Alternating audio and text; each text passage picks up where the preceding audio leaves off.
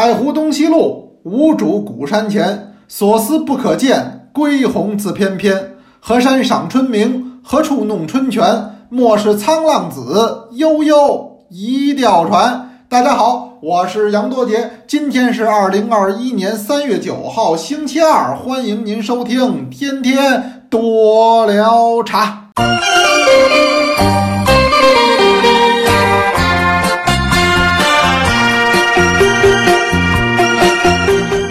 哎呀，刚才给您背的这一首，不知道您听出来没有？焦然的《访陆处士语》，也就是访陆语。这首茶诗也有个名字，叫做《访陆处士语不遇》啊，没遇见，没遇见的时候多，遇见的时候少，这就是古人的生活。不像今天有这个微信、有电话，能够提前订约会儿，当时不行，这就增加了不确定性。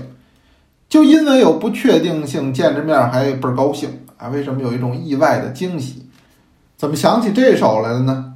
我其实啊不确定我之前这俩月里边有没有给您背过这首诗了。但是我今儿还想背的原因呢，就是它里边有两句，叫“河山赏春明，是何处弄春泉？”哎，就是这陆羽不在，上哪儿赏这个春明，上哪儿弄这个春泉去了？因为他不在，他一定是从事这个茶室的活动去了。也正好贴着今天的景儿，是吧？咱们这个惊蛰已经将近有五天的时间了。上回给您讲五天就是一后啊，那么这个已经有很大变化。以我所在的城市北京来说，有很多的树已经开始冒这个花蕾了，完全是一片春光景象。哎，这种生机盎然的感觉就来了。因为北京的冬天是很沉闷的，它这个树都要掉叶子。不掉叶子的只有松柏，除此以外都是光秃秃的。这很多南方的同志，您到北京来，冬天您都不适应。您看这城市怎么没树啊？它不是没树，树活着呢，叶子掉了。那么这个到春天，马上这个一抽新芽儿，一发这个花苞，这人的感觉是很好的。哎，人还是自然里的动物嘛，它这个自然一向春，人的这个活力也能上得来。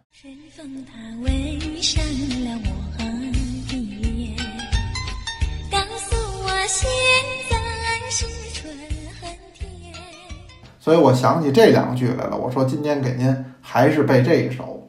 刚才说了，今儿是礼拜二，礼拜二呢是这么几件事。一个呢就是上课，千万别忘了，今天是晚上八点钟，人人讲周二的这课堂，您别进错门儿。我们这俩教室，一个是周二的茶课，一个是周六的茶诗课。今儿讲什么呢？今儿讲这话题，你各位都特别的感兴趣，是就着上一周的话题给捋下来的。上一周的话题我讲的是年份乌龙，这讲了两节，就两个周吧。那么就讲到了一个茶叶陈化的问题。实际在陈化过程之后，嗯，茶的风貌和它的口味是有一个巨大的变化的。那么说起陈化，你就不能不提黑茶的陈化；说起黑茶的陈化，你就不能不提普洱的陈化。实际这也是大伙儿很关心的一个问题。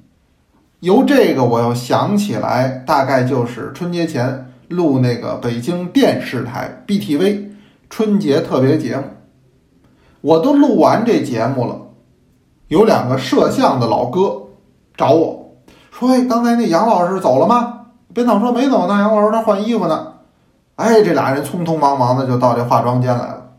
我一看，这就是刚才摄像那两位大哥。我说：“大哥，这都还高攀着呢。”为什么呢？这两位看这年龄不到六十岁也够呛，这个都是老摄像了，就老台里的摄像了。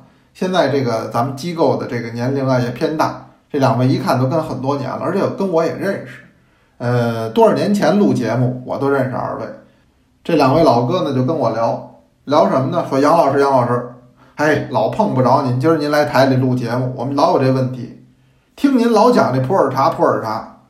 我们当年上云南没少拍片子，人家那当地也看我们来了，因为给他们搞宣传嘛，都挺高兴的，也塞给我们不少。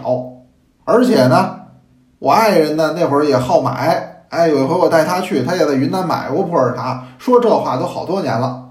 我说什么时候的事儿啊？他说可能就是非典刚结束吧。我心说嚯，非典是零三年，非典刚结束，那就将近二十年了呗。他说差不多差不多，非典结束了，奥运会之前。啊，我说那可能就是零五零六，哎，对对对，他说就这意思。他说您看这茶怎么算，搁我们家也有十多年了吧？我说那可不吗？您想您要是零五零六买的，那十五年都奔上了。他说对。那天我一喝，您猜怎么着？要多难喝有多难喝。怎么这味儿啊？您不是说这茶叶普洱茶？我听您讲，陈化到多少年以上，这味道都很好的吗？又纯又滑又爽，汤色是红的。哟，我们那茶好，还黄不黄、绿不绿的，那味道呢也很清，吃的跟那生柿子似的。说这是不是我没存好啊？哎，他这个问题问的还挺有意思的。我想也问了很多同学的问题，谁手里没几个普洱茶饼啊？您说说那普洱茶饼，而且这是生饼啊，就是青饼、生茶，谁家里都有。我敢说，那很多同志都问我这问题：到底什么时候能喝？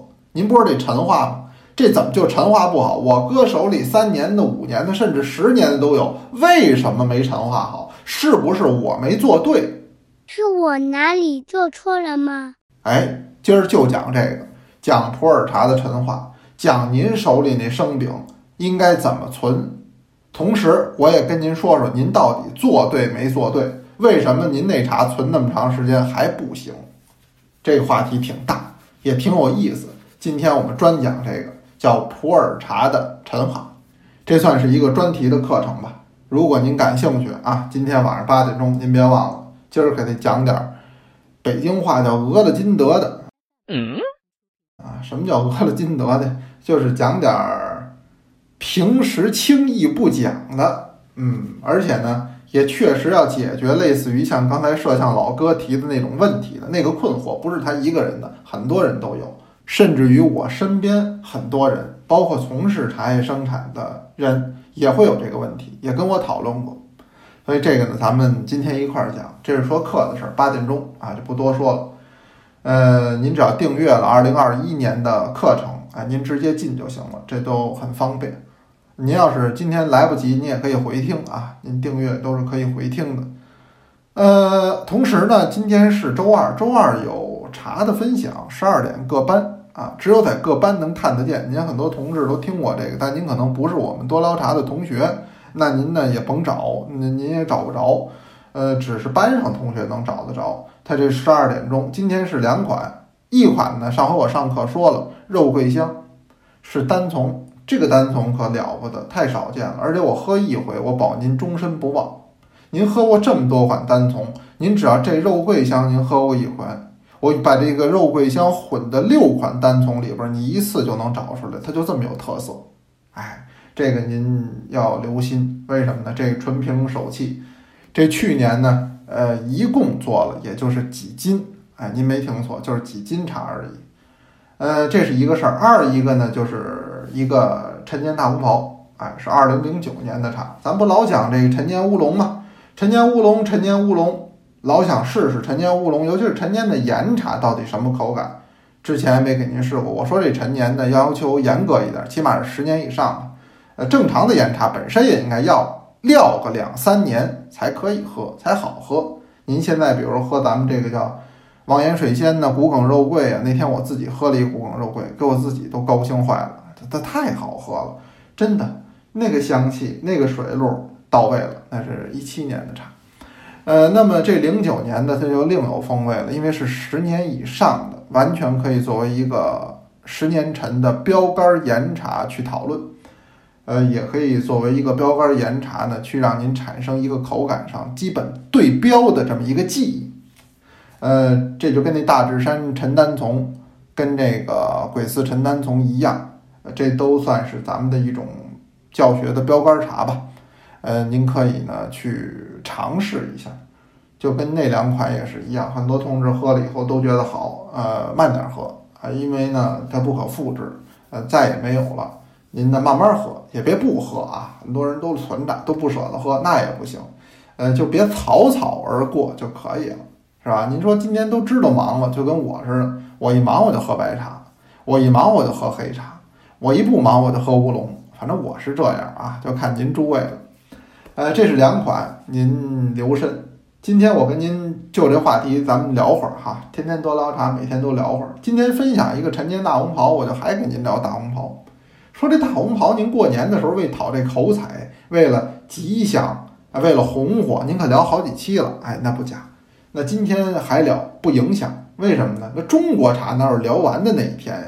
它既然能叫名茶，就得三天三夜聊不完，要不然你何谓之为名茶呀？是的，可以聊很多。聊什么呢？就聊大红袍的这改名儿的问题。有人说大红袍还改名儿吗？它也改名儿。大红袍这个茶，当然说明代没有，清代没有，这个名字大概就出现在清中期。这原来我就跟您说过，嗯。那么这个大红袍成为名茶，大概是民国时候的事儿。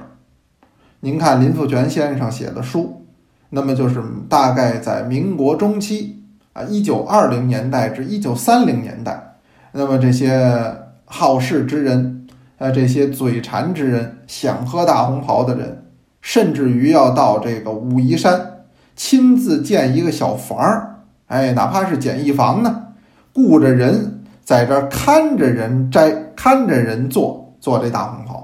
那么由此你就可见，这个大红袍在当时来讲就很珍贵了。那一九二零年代到现在是二零二零年代了。那隔着就一百年，所以说大红袍出现清中期，大红大紫为人所追捧，起码也有一百年的时间。那么就他走红的这一百年间，他改过名儿吗？他还真也改过名儿。哎，所以今天就着咱不分享陈年大红袍吗？我就就着给您聊一个比陈年大红袍还陈年的大红袍的往事。哎呦我的妈呀，这句话太难说了。哎呀，这这这肺活量得好，聊一个大红袍的陈年往事，就是这改名。什么时候改名呢？说的是一九六六年。一九六六年呢，是一个特殊的年代，这个有很多的咱们同学甚至还有经历的，没经历的听家里老人你也提过。哎，这是一个风起云涌，也是一个变动很大的年代。呃，对于很多事情都有了翻天覆地的改变。这里边也波及到了我们的这个茶，这个大红袍啊，受到了当时人们一些批判，说这茶怎么还批判呢？说大红袍不行，反动。当时我一说这词儿，很多人还记得，叫破四旧是立四新呢。那么这个大红袍，您看它这传说就不好。什么叫大红袍？说是状元，他得中之后，感念大红袍当年这个茶树。救命之恩，把自己这个身穿大红袍的这一件披在他身上了，所以叫大红袍。也有的传说说不是，说大红袍这个茶树喝完了以后啊，这个是对身体太好了。皇上得病，要不然就说娘娘得病，也有的说太子得病，还传说呗。呃，就这些个王公贵族得病以后，山僧献茶，献出了武夷山的大红袍，喝完了以后就好了。身子骨就是不一样，腰好背好腿脚好。当然，我想他得的不是什么大病，估计呢就是吃饱了撑的。您想这茶叶可主要就是消食嘛？您说它还有多大的作用？肯定有，哎，什么清除自由基啊、抗衰老啊，这个都很模糊，也不是立竿见影的事儿。您说我今天脑淤血喝大红袍，甭说喝大红袍，您喝大紫袍也不管用。您说心脏病，心脏病就是硝酸甘油，哎，您记住了，我跟您说这个。所以诸位，您分析这传说，你说哟，皇上这病啊，哎呀，不思茶饭，说娘娘这个病啊，水米不进，那不就是吃多了撑的吗？那食欲不好，您来点这个武夷岩茶，那确实有效果。启禀大王，铁球娘娘身体抱恙，呃，茶饭不思多日了。哎，那我觉得消食的效果，武夷岩茶不次于普洱。所以呢，甭管是治谁的病了吧，治好了，那皇上高兴，皇上给这个茶树来这么一大红袍披上。哎，甭管茶树乐不乐意吧，反正他先给茶树披上。你看这个传说都是帝王将相，这个在六六年的忌讳这个，反对这个，那怎么办呢？就要这个大红袍得改名儿。你穿的谁的大红袍？你穿的是帝王将相的大红袍，这不好，要改名儿。改名叫什么呢？这是个问题。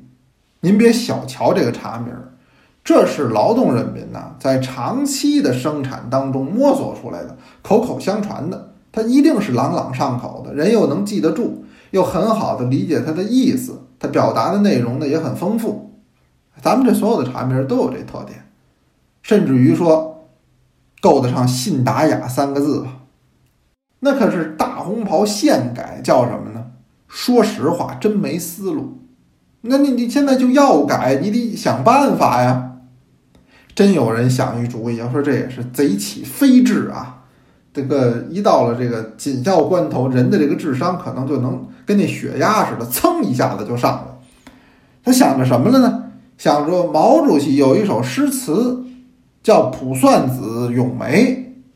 我一说这，大伙儿可能还都有印象。你像我小时候，因为我母亲呢，她背毛主席诗词，她影响着我，我也会背一点。这《咏梅》怎么背的呢？风雨送春归，飞雪迎春到。已是悬崖拨张冰，犹有花枝俏。俏也不争春，只把春来报。待到山花烂漫时，他在丛中笑。这大家伙儿还都有印象，听着都耳熟。这个毛主席有个咏梅，说得了。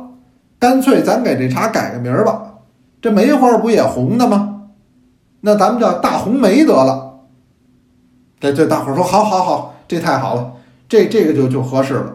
那毛主席诗词里选出来的嘛，也不难听，也不俗气，还挺雅致。得了，叫大红梅吧。叫大红梅，没两天贸易部门找来了。怎么了呢？贸易部门说您这可不行，胡来呀。还说什么叫胡来？我们这按照这个诗词改的，那那也不行。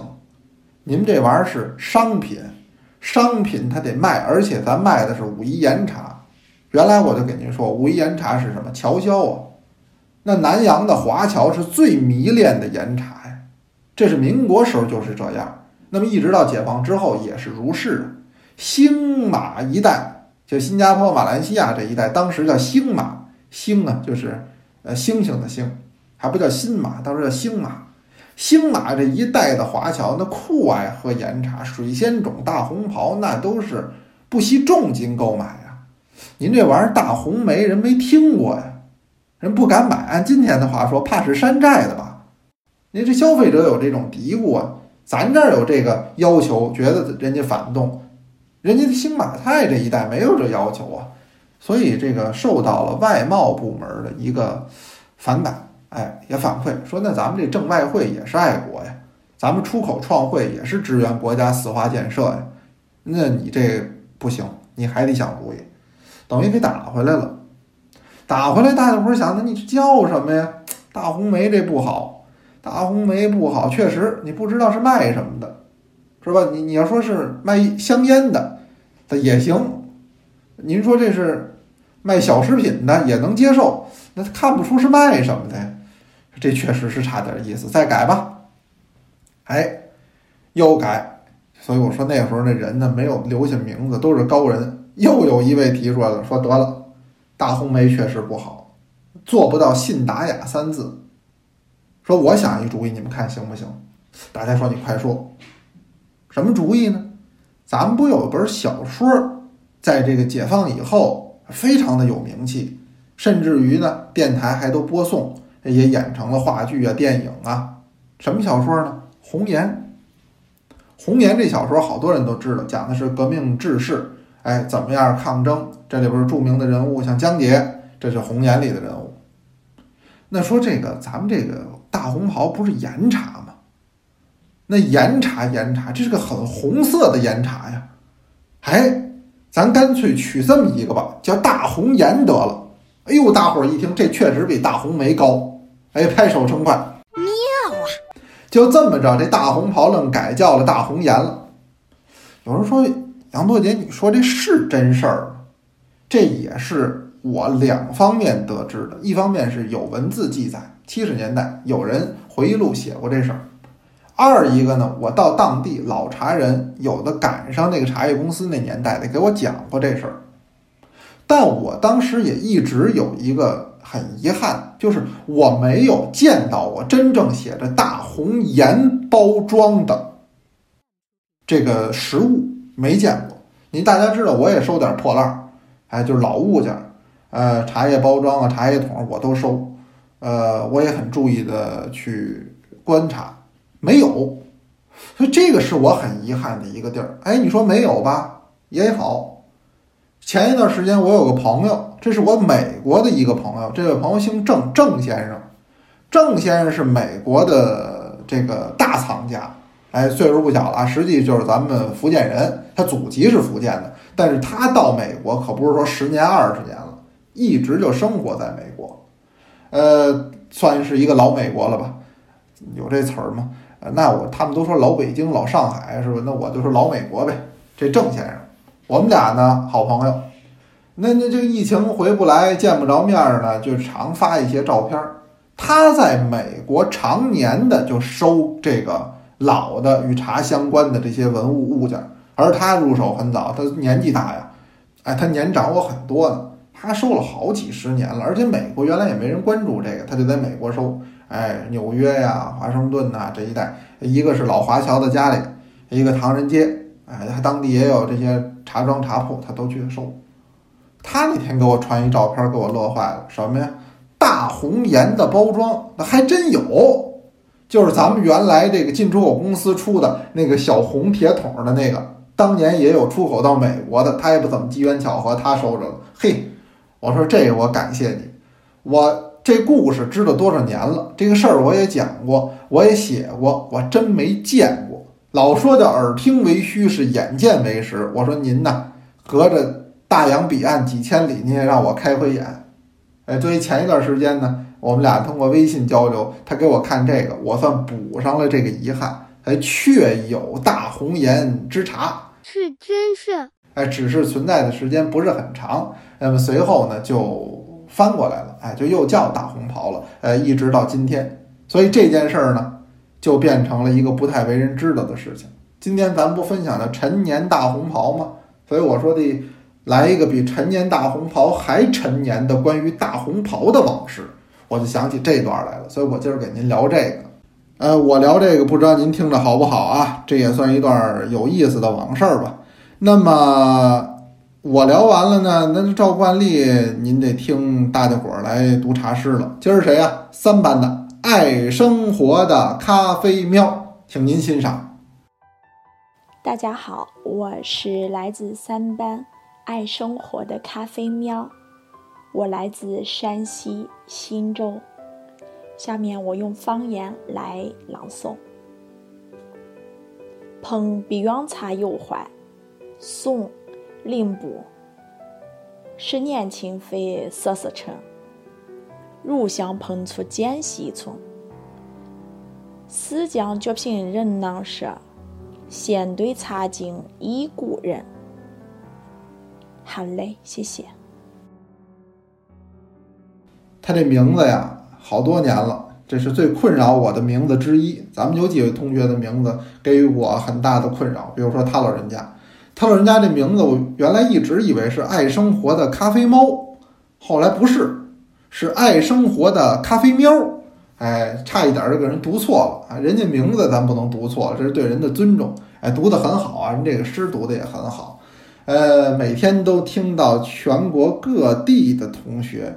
来诵读茶诗，这真的也是一件很有意思的事儿。诸位，您跟我们一起努力，咱们把这茶诗一直进行下去。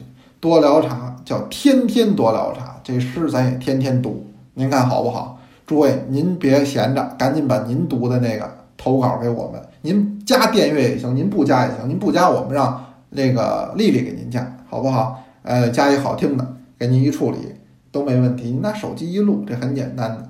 读它就跟看它又不一样了。我们呀，期待着您的投稿啊！有问也有答，是天天多聊茶。咱明天接着聊。同学们多来投稿哦。